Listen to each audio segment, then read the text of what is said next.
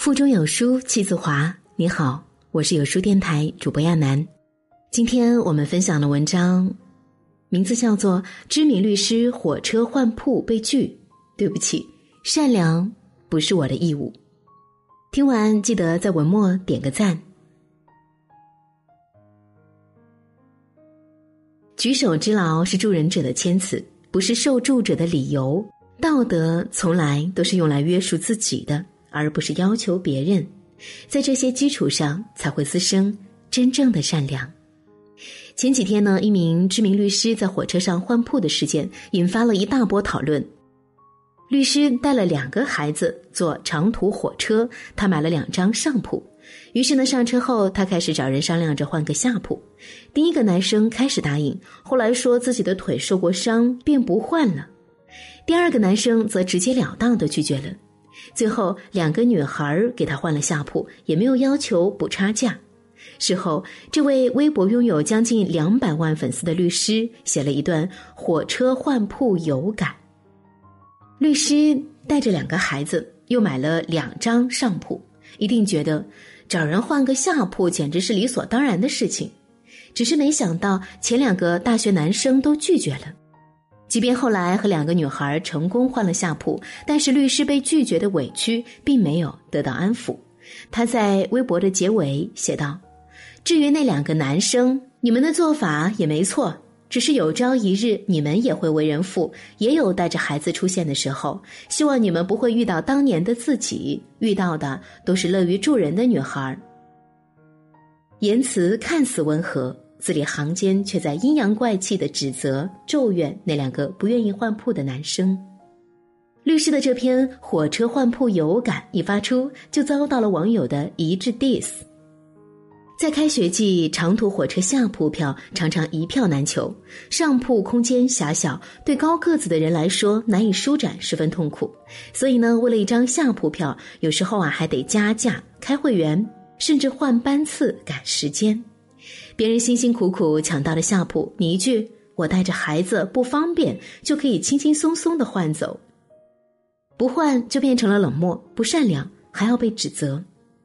在律师的微博里，好心换铺的女生一笔带过，合理拒绝的男生要被暗暗讽刺。给你帮助变成了理所当然，不能委屈自己帮助别人变成了道德问题。古人言。德律己者为德，虑他人者无异于私刑。有些人一味谴责别人不帮助自己，却不想自己一开始就是抱着占便宜的态度而来。胡适曾说：“一个肮脏的国家，如果人人讲规则而不是谈道德，最终会变成一个有人味儿的正常国家，道德自然会逐渐回归。”而一个干净的国家，如果人人都不讲规则，却大谈道德，最终会堕落成为一个伪君子遍布的肮脏国家。所谓的伪君子，网上有一个很好的诠释：当事实对自己有利时，就强调事实；当法律对自己有利时，就援引法律；当道德对自己有利时，就鼓吹道德。其实，我们身边总有这种人。不懂得感恩，还把被人的帮助当作理所当然。道德从来都是约束自己的，用道德约束他人来谋取自己利益的人，才是世间最大的冷漠和不善良。不给别人添麻烦是一种教养。为人父母都知道呢，带孩子出门要操心很多，提前安排好，不让孩子在旅途中受罪，是家长的责任。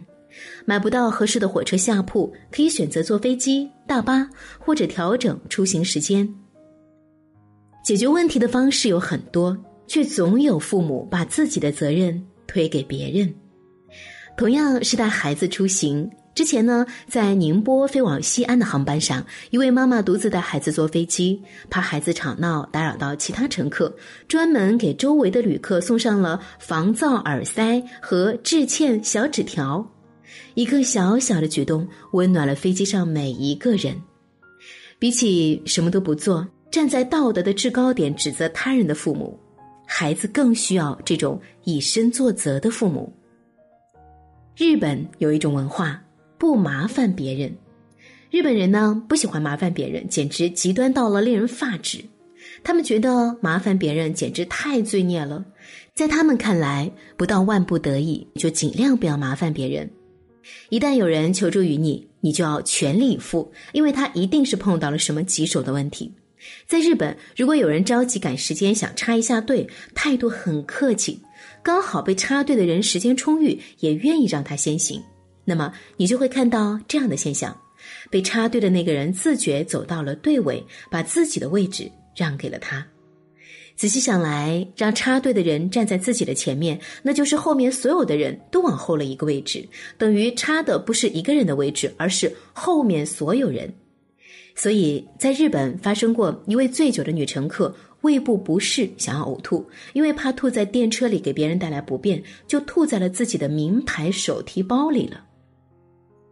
其实，助人为乐和不麻烦别人本身就是一条道德准绳上的两方面，两者保持平衡，生活才能和谐有序。一味的索取或者一味的付出，对每个人来说都不公平。道德绑架像一把无形的杀人利器，而手持利刃的人却从来都觉得自己是代表正义的一方。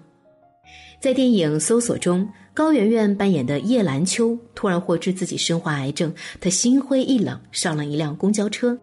沉浸在突如其来的人生悲剧中，她拒绝了给一位老大爷让座。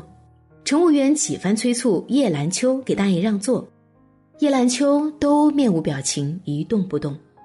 这种情况下，大爷说话了：“大姐，不就一个座位吗？就当我呀让给这姑娘啦。”一时间，围观者们开始帮腔，有人拿起手机开始记录。随后，视频蔓延，引发了一场社会大搜索。网络上开始了对叶兰秋的集体讨伐和谩骂。在指责和病魔的双重打击下，他最后选择了自杀。叶兰秋的死，每一个参与这场讨伐的人都是间接的施害者。他们根本没想过自己看到的只是局部的真相。也不在乎被攻击者的感受，他们只觉得自己代表了道德和正义。其实内心深处，这些人更多的是在宣泄自己生活中的压抑。关于做人，古人说过一条：“严于律己，宽于待人。”这是对一个人最基础的道德要求。我们没有权利去要求别人帮助，但是可以尽力做好。自己责任之内的事，举手之劳是助人者的谦辞，不是受助者的理由。道德从来都是用来约束自己的，而不是要求别人。不给别人添麻烦，不用道德去逼迫别人献爱心，在这些基础上，才会滋生真正的善良。在这个碎片化的时代，你有多久？没读完一本书了，长按扫描文末二维码，在有书公众号菜单免费领取五十二本好书，每天有主播读给你听。我是主播亚楠，我在美丽的安徽合肥为你送去问候。明天同一时间，我们不见不散。碎成雨点，等你的抱歉，却等到你的。高而跌，星光像泪水，没说的思念变成黑眼圈，几百天来的热烈，一个寒流就瓦解，再厚的爱只是一，